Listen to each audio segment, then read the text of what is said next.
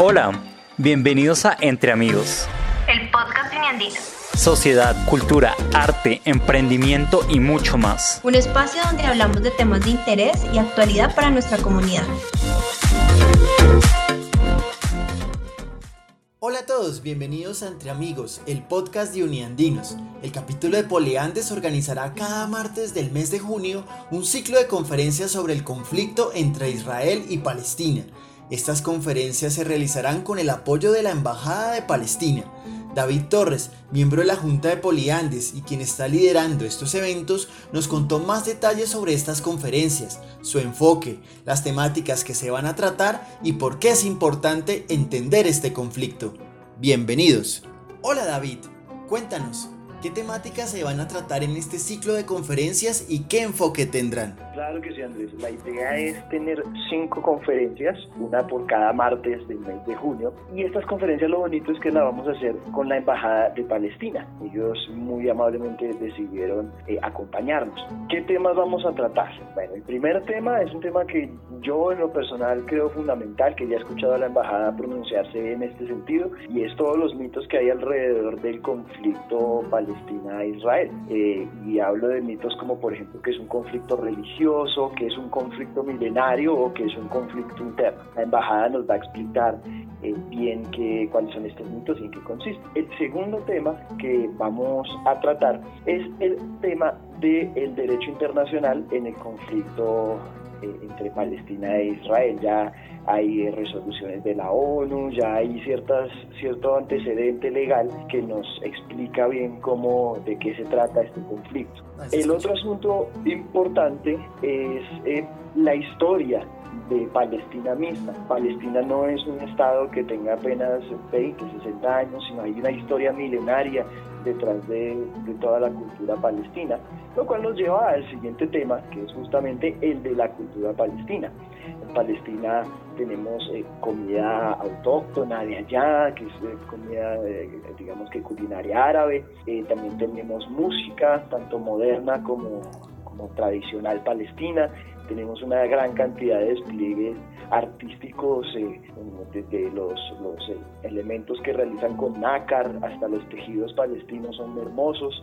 Tenemos literatura, poesía también, eh, academia en Palestina. Y el, el, último punto que vamos a tratar con el señor embajador de Palestina es sobre los retos que tiene la nación palestina el día de hoy con todo pues esta cuestión de la ocupación de Israel, también de la primavera árabe, todo esto el terrorismo internacional, la globalización, en fin. Entonces, eso es básicamente los temas que vamos a tratar en este ciclo de conversaciones. Perfecto. ¿Y cómo van a ser las conferencias? Claro, las, las conferencias van a ser, la idea es que sean unos conversatorios Esperamos tener un moderador confirmado en estos días, pero vamos a tener eh, la asistencia del asesor político de la Embajada de Palestina, quien nos va a exponer brevemente eh, los temas que les acabo de enlistar. Y la idea es pues, que, que la gente participe con sus preguntas, porque todos tenemos una idea, creemos algo del conflicto,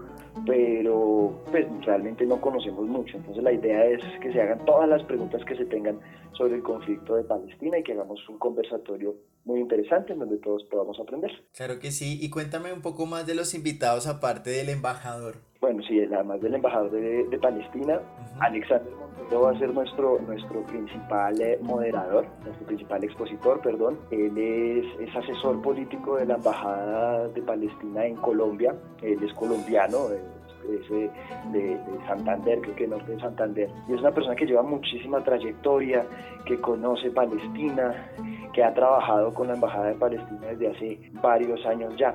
Estamos también buscando eh, eh, eh, el apoyo de un profesor. Hasta ahora el, que tenemos pues fichado es Luis Eduardo Osenberg, sin embargo está por, por confirmar. Pero básicamente este va a ser nuestro, nuestro panelista principal y el que nos va a guiar en este viaje por Palestina. ¿Y por qué es importante entender este conflicto que lleva tanto tiempo? Es, es, es muy importante primero porque hay gente al otro lado del mundo que está sufriendo. Día a día se levanta sin saber qué es lo que va a pasar con sus vidas. Yo creo que en Colombia recordamos esa zozobra que sentíamos en las épocas más oscuras del narcotráfico, cuando no sabíamos si una bomba iba a explotar, si iban a asesinar a alguien en la calle.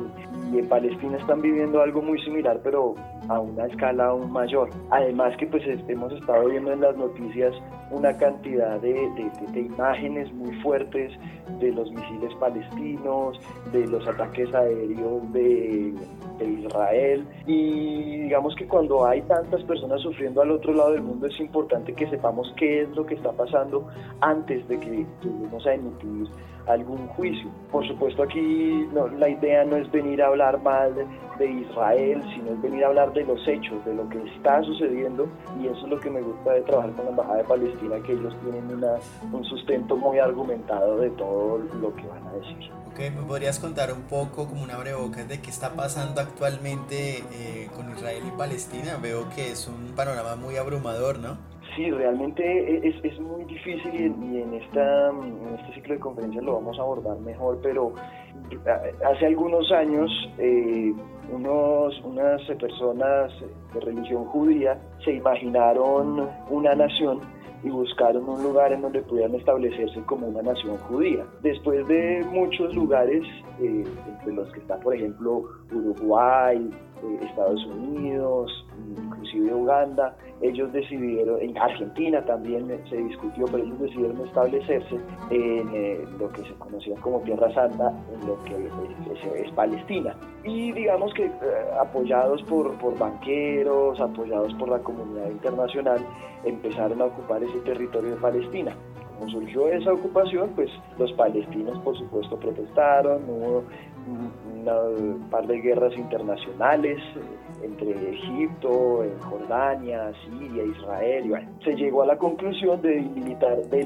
delimitar unos terrenos en Palestina, que iban a ser de Palestina, que son en Jordania, Jerusalén Este y la Franja de Gaza. Y el resto iba a ser de, Israel. ¿Qué es lo que está sucediendo ahorita y por qué el conflicto ha escalado tanto?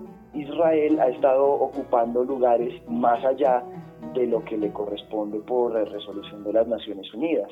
Ha estado demoliendo casas en las que viven palestinos, saca a los palestinos de sus hogares para construir em, urbanizaciones en donde habiten eh, israelíes. Eso, pues, evidentemente eh, ha generado un eh, dolor y una lo que decía una sensación de zozobra en los palestinos quienes además se han tenido que someter a humillaciones en los puestos de control, que además tuvieron que ver como sus celebraciones del Ramadán, la celebración de los palestinos musulmanes, y que decir que hay palestinos cristianos, hay palestinos judíos, pero los palestinos musulmanes eh, vieron sus celebraciones del Ramadán interrumpidas por eh, la, la acción de los de, los Israel, del gobierno israelí.